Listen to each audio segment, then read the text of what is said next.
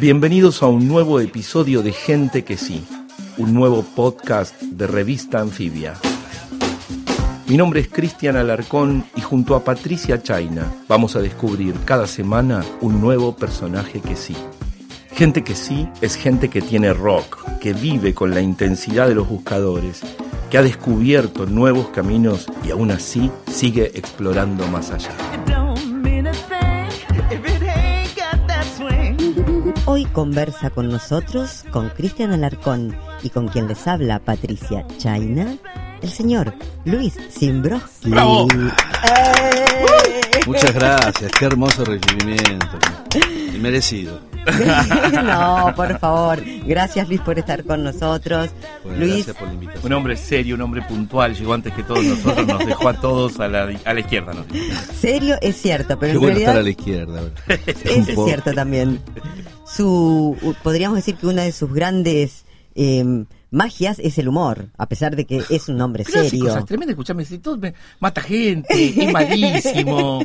Sí, no te sí, lo sí, con sí. humor, ¿viste? Yo les voy a hacer un, un pequeño perfil, digamos, un- una mini bio de lo que eh, ha sido la carrera de Luis Imbroski. Y después él nos va a contar algunas cosas que tenemos pensado, en las que pen- tenemos pensadas indagar. Porque la mm, eh, imagen de Luis se hizo muy conocida en los últimos años a partir de una serie de televisión llamada La Lola. Sin embargo, su carrera televisiva se inició eh, Mucho con antes. muchísimo antes con un- una serie de productos de alta calidad como fueron las miniseries que hizo en la en aquel entonces la magia de Sebastián Borenstein que fue El Garante y luego la condena de Gabriel Doyle después pasó por muchas otras eh, tiras series miniseries programas de televisión mujeres Escúchame, asesinas Este chabón hizo 48 películas. también hizo películas ¿Cómo sí. enterar? 48, las contamos. Eh, Sí, Operación Masacre, podemos ir de, a- de creo que se consiguen para en la salada. Se consiguen en la salada en, en oferta ahora. Abayay, Abayay del gran Fernando Spinner, también el eslabón, el eslabón perdido, que Perdón, cine- una- me- me- podrido. Es, es un, no es una sutileza tu equivocación. No, Me encanta totalmente. el juego de palabras del eslabón prendido. Podrido.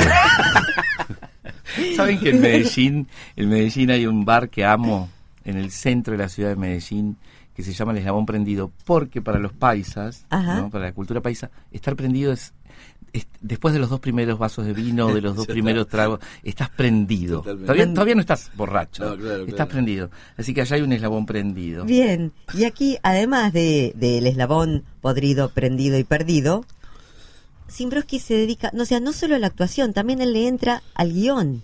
Escribe y dirige Pero el cine. tipo se cansó de actuar, tiene 48 películas. Me cansé. Y entre sus películas, entre las películas, digamos, que son de su manufactura, se encuentran títulos que yo podría decir ya están en lo que se considera la biblioteca del cine de culto en la Argentina. No, estás, estás exagerando. yo creo que hay un ejemplo y lo ponemos en discusión. La vida por Perón. Buah, sí, Ah, en ese caso. eso sí. es- eso es cualquier cosa que diga. Perón, cualquier cosa que diga Perón igual es fácil. Sí, sí, tal Lumpen, cual. Corner, el propietario. Hay una serie de películas en donde no solo actúa, a veces actúa y dirige, a veces escribe y actúa y le hace a diferentes rubros del oficio. Es un anfibio. Lo, ta- totalmente, por eso está aquí. Carne anfibia. Carne fresca para Carne anfibia. anfibia. Y además hace teatro. Además hace teatro y una de las últimas obras que lo tuvo en cartel se llama Los Corderos, un suceso del teatro en la Argentina. Hablando de carne, carne. Exactamente. Y, y en este momento está preparando un largometraje documental que lo tiene como protagonista, sobre el cual vamos a indagar un poquito, porque a mí me gustaría que nos cuente un poco más. El documental se llama El Villano y trata sobre él, porque nos mandó un avance. Estuve viendo unos cortes ahí. No, no es un avance, es lo que hay. Patricia. una por ahora es, Es por una confesión, no. No es una confesión, Luis. No, sería una sería mala la película, me parece. Con- contanos un poco de qué va eso. Mira, eh, se trata de, de encontrar a lo largo de la vida cosas personales que me que me hacían eh, tener algo medio didáctico en relación a lo que yo soy, que es actuar. Y en mi familia uno de los personajes más, el villano de la, de la familia fue mi papá. Ajá. Y fui a filmar con él, me fui a filmar un encuentro, un reencuentro después de muchos años. y siempre me dio vuelta esa, ese material porque yo fui con la conciencia de que me están filmando y yo fui con descubro algo que tiene que ver con la actuación, con que estoy soy un actuante dentro de eso. Soy yo, estoy en un reencuentro con él, pero soy un actuante, yo estoy consciente de la cámara, de los espacios, de la distancia, de, la, de, lo de cierto temático, no todo el tiempo, pero entonces me dio como una razón para pensar algo en, eso, en, en, contar una historia que me trascienda, que pueda encontrar una relación padre-hijo, donde a mí también, digo, como un elemento me llaman para ser villanos por doquier, este, débiles mentales, súper inteligentes, y me parece que hay algo de lo apócrifo que tiene que ver con la actuación y el cine, que a mí me interesa como mezclarlo con, con el documento real. Y así es, estoy como interviniendo algo delicado, me doy cuenta, por eso me lleva mucho tiempo, porque me, agoto, hago alguna escena y me, después me quedo pensando y digo, pero esto sirve para el material, ¿por qué? Porque también el documental tiene algo de eso, de ir encontrando eh, algo, poner en funcionamiento y sobre todo que algunos me hayan creído, de alguna manera me hicieron entrar. Y entonces me acompañan, me acompañaron, me están viniendo gente, digamos, eh, hasta directores de fotografía, eh, que, que, me acompañan en, algunas, en algunos momentos, algunas cosas que yo estoy filmando, en busca, como un ensayo, buscando a mi padre algo que, que, tiene que ver con algo real y al mismo tiempo con algo, me parece que, nada, me, encuentra con el Edipo, me encuentra con la encrucijada de los caminos, me encuentra con material eh, personal y, ficcional también. Y, hay riesgosa la mirada sobre uno mismo. Sí, por eso necesito gente también como Gabriel Reches, que está trabajando en, en, la co-guión, el coautor, es el coautor de esto y, por ejemplo, ahora están haciendo un experimento que se llama microteatro, que es un teatrino, un teatro que, que trajeron una, una idea que compraron de España, que la, montaron en Serrano y Jufré, al borde de, Palermo. Eh, porque es casi un acontecimiento palermitano, pero está en Villa Crespo. Todavía mantiene cierta mística del teatro, sobre todo de los hacedores. Son obras de 15 minutos para 15 espectadores y abajo un sinfín de bebidas que podés consumir. Y, y, y, entonces, quiero decir, es un bar abajo, que sé yo, se puede cometer algo y cada tanto se empiezan obras de teatro de 15 minutos. Entonces me ofrecieron hacer, si quería, y entonces voy a hacer una obra que tiene que ver también con el material y voy a estar yo con el fantasma de mi padre y con una hija, tal vez haciendo una pequeña obra de teatro que también va a colaborar a, esta, a este documental. Los vínculos son alimento para, el, para los artistas, ¿no? Y, creo que siguen siendo uno de esos temas, digamos, universales que a los que uno acude cada vez que, que vuelve a sentarse sobre la página en blanco, sobre, sobre el territorio de la creación. Digo esto porque en la columna de recién eh, hace tan poquitos minutos, eh, hablábamos sobre Santiago Maldonado, sobre su hermano. He pensado mucho en ese vínculo, en el vínculo, en esa familia, ¿no? En esa mamá que no hemos conocido, que ha decidido quedarse, quizás por la edad, quizás porque tiene unos hijos que han suplido ese rol que históricamente las madres han ocupado en la Argentina. Ese papá que también está grande, también es cierto que está en, en 25 de mayo, en el pueblo, y esta otra generación de quienes demandan y es el hermano de Santiago Maldonado, quien Sergio Maldonado, quien acaba de confirmar que el cuerpo encontrado en el río Chubut es Santiago. Ah, eh, lo tenemos que contar, es la noticia Más, que, más nos conmueve. Lo reconocieron por los tatuajes. Eso es lo que se sabe, eso es lo que leemos en los en las pantallas que, en, los, titulares, en, los titulares. Seguramente este hecho va a suscitar eh, bueno una una serie de acontecimientos de alguna manera predecibles, ¿no? Eh, de alguna manera, digamos, eh, hemos pasado por algunas situaciones, sobre todo aquellos que, pintamos canas en nuestra democracia que, que, nos han, que nos han enseñado a transitar el dolor y a procesar los duelos.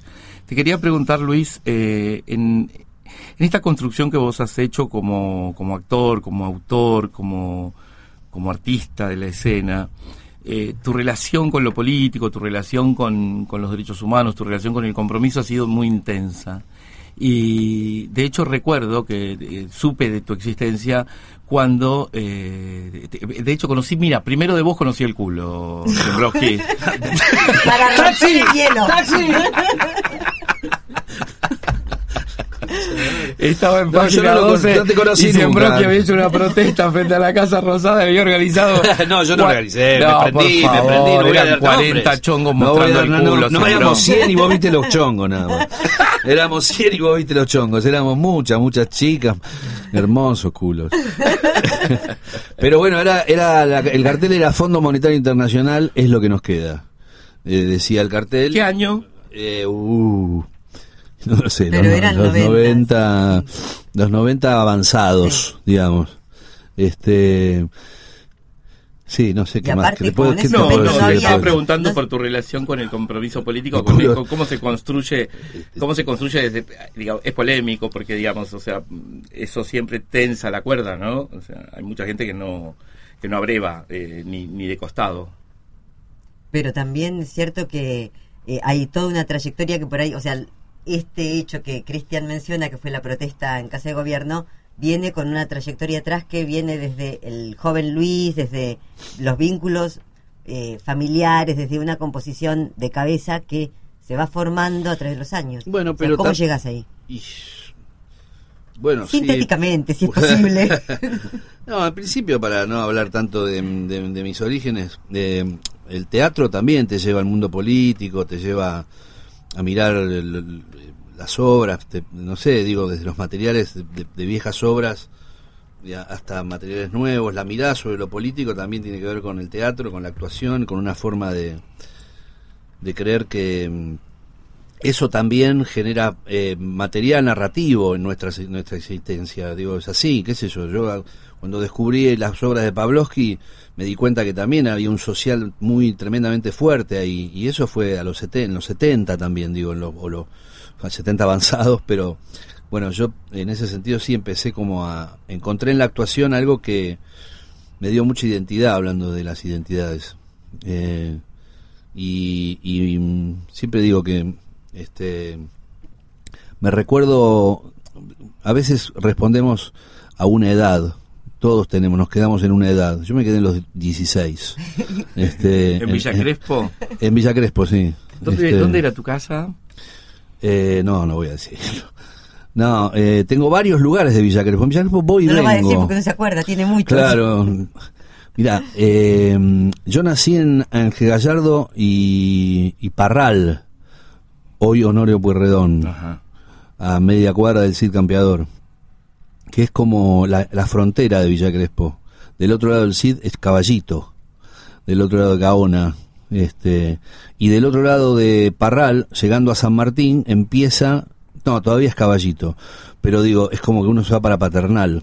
Te iba a decir. sí. Este, pero bueno, es el borde de Villa Crespo y hay nací en una clínica llamada Los Andes y no existe más. Y este y bordeé siempre, no sé, como que estuve ahí siempre bordeando ese barrio, eh, casado, separado, este, solo, no sé, voy y vengo, no sé qué, en algún momento vivía afuera, después, este, no sé, eso, volví a eso, ahora estoy en, en otro lugar, pero estoy bordeando Villa Crespo, qué sé yo.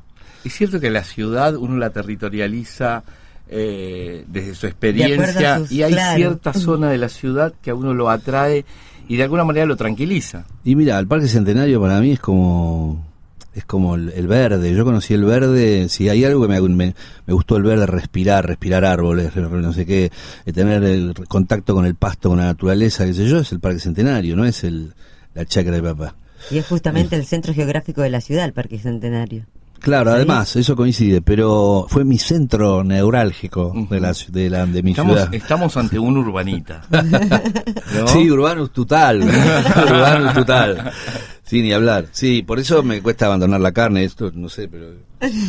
Y este, también un poco suburbano, Luis. ¿Te, te sentís un poco también suburbano? Digo, Y yo en un momento de la adolescencia fui a parar ahí, de una manera un poco mítica, porque en el año, los años, en el año 75 tuvimos la persecución política en casa, eh, a través de la AAA y qué sé yo. Entonces, cuando viene el golpe, hubo un movimiento que hacer y, y, nos fuimos a extramuros, digamos, lo que sería del otro lado de la capital, para ver qué pasaba. Y nos quedamos ahí. Entonces yo siempre miré hacia adentro, pero igual estaba afuera y, y rodeaba un poco todo. Yo estaba a 15 cuadras de Fuerte Apache, no sé. Eh, Luis, hay algo de tu trabajo que tiene que ver con lo que podríamos llamar, no sé, una serie de escenas que mm, son algo así como de realismo sucio, ¿no? Un realismo siempre urbano, suburbano, un clima de cierta pesadumbre y también de cierta violencia. Hay algo de la gauchesca que pareciera estar en, en, en vos, ¿no? Como una especie de gaucho contemporáneo. Y esto significa una especie de particular sensibilidad sobre lo que nos pasa. Me imagino que, como a todos nosotros, a 78 días lo de Santiago no te ha resultado ajeno. No puedo dejar de preguntarte cómo has vivido esto, cómo, cómo lo has procesado, ¿no? Desde esa sensibilidad. Eh, eh, muy eh, sacudido, muy, muy angustiado, me parece. Uno, me parece que con la angustia no deja de hacer cosas, ¿no? Tal vez la depresión es la que te tira para abajo o algo así. Pero bueno, estamos, eh, me parece que se, llegó como a algo que venía sucediendo con, el, la, con lo represivo que se está empezando a vivenciar en general en la sociedad, en lo urbano y en lo suburbano, ni hablar. Y, y el, el golpe que, que haya sucedido con Maldonado y en defensa de los pueblos originarios también me pega mucho, mucho históricamente, me pega como, como parte de este, de este país que respondemos todavía a, a la bestialidad fundante.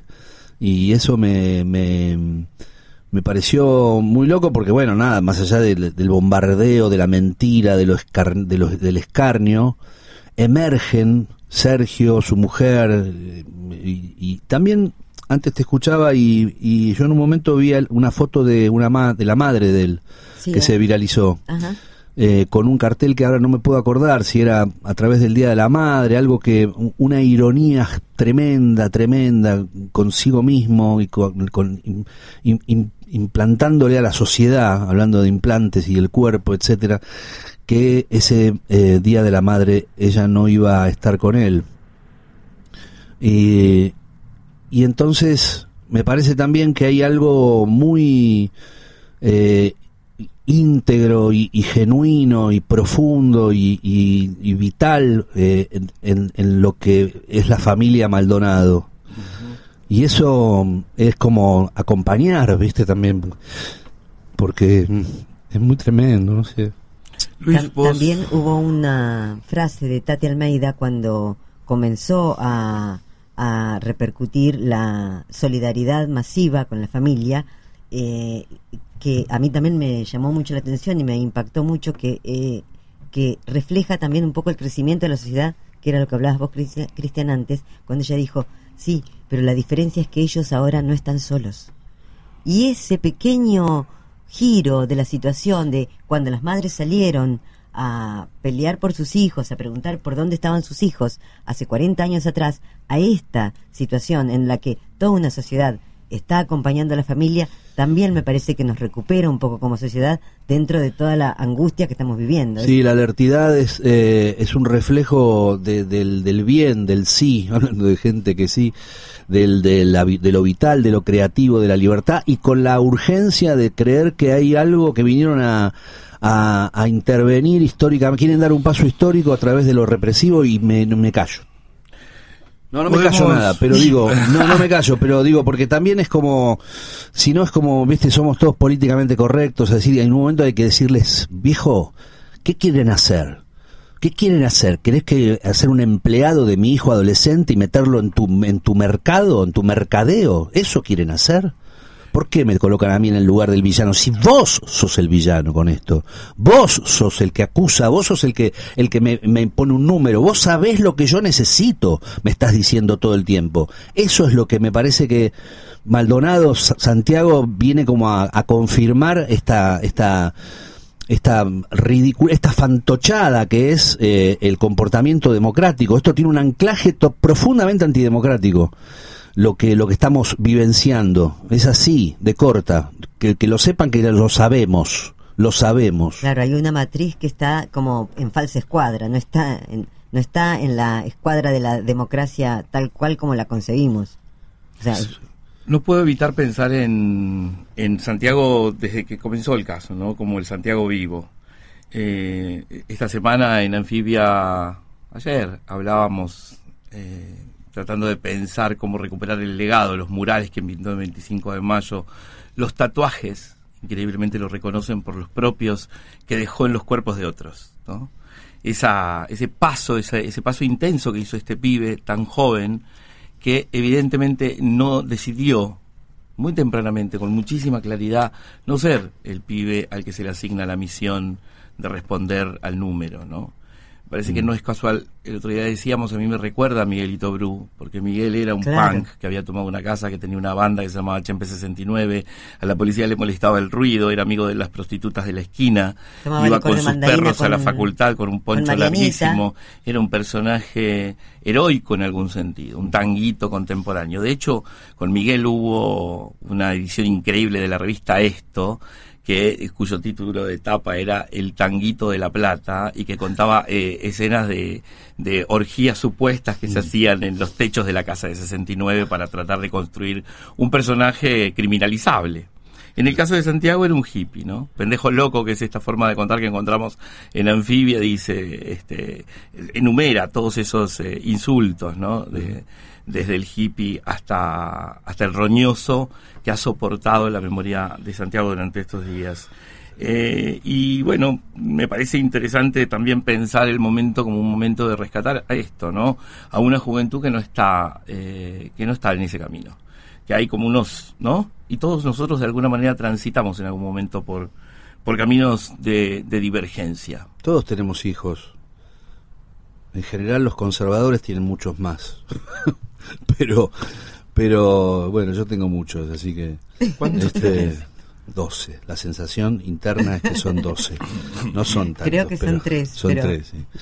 Pero digo también, ¿no? Uno transmite eso como, como, como ellos también transmiten eso, porque también hay una clase política muy joven y que también está produciendo un cambio muy que a veces se pega unas volanteadas con naves voladoras, ¿viste? Que, y nosotros con la espica, nosotros en la ruedalidad, ¿viste? Nosotros, así todo, algo entramos en, en algunas zonas más del éter y, de los microtones, pero digo, hay una parte de la gran parte de la sociedad está todavía muy atrás. Estos tipos vienen creyendo que hay que fabricar un primer mundo, porque hay un primer mundo también acá. Y esto lo vamos a comprobar el, seguramente el domingo este, como por un lado es eh, estar tranquilos, eh, tener, estar, vivir con confort, y otros que eh, están entendiendo que se tienen que sacrificar por ellos y lograr algunas cosas mínimas. Es un poco el, el, obediente González Fraguismo que nos bajaron la bragueta inmediatamente y nos dijeron, epa, pero usted qué pasó, qué hizo con eso, ¿eh? Ojo que se portó mal, ¿eh? A ver, ah, tiene derecho. Mira, dice que tiene derecho el torcido. ¿Viste? Y no son derechos, son beneficios. Sí. Que yo le estoy dando. Ojo. Y bueno, entonces sí, ya está declarado, qué sé yo, ¿qué iban a hablar? De la, de la paz, de la ¿qué iban a hablar? Somos la paz. no son la paz y ya lo saben. Eh, todos lo saben, lo saben Roca, lo saben eh, Pablo Roca, todos son eh, eh, van detrás de, de, estos. Estos vienen además de una alcurnia sospechosa en, en, la Argentina. Esto es inevitable. A lo largo de distintos momentos de la vida política eh, son fueron sospechados, sospechosos, fueron pesados, fueron densos, fueron eh, eh, cínicos, fueron... Y es así, ellos responden a eso. ¡Tiempo! ¿qué, hay, ¿Qué hay en el villano de esto que estamos hablando, en tu película, la que estás grabando? Recién dijiste nos quieren hacer creer que los villanos somos nosotros y es mentira, son ellos. Queremos saber un poco más. Bueno, el villano eh, también está dañado, eh, tiene un daño y eh, sobre ese daño funciona su resentimiento y el y el y la máscara y la y el juego la acción la acción de producirlo de tener goce sobre eso de tener goce en el, en el, en el dolor propio y ajeno eso es el villano y es una forma también de sumergirme en un mundo en el propio daño personal esto es gente que sí él es Luis Siembroski. Muchísimas gracias eh, por Gracias, haberme invitado. Luis. Muchísimas Gracias, gracias. Me encanta charlar con Muchas ustedes. gracias.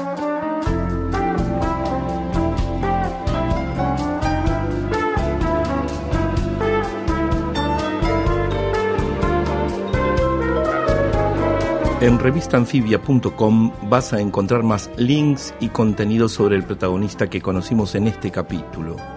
Escucha todos los episodios de Gente que sí, de Todo es Fake y de Batalla Cultural, los podcasts de Revista Anfibia, en Spotify, Apple Podcasts y en tu aplicación favorita. Mi nombre es Cristian Alarcón y esto fue Gente que sí.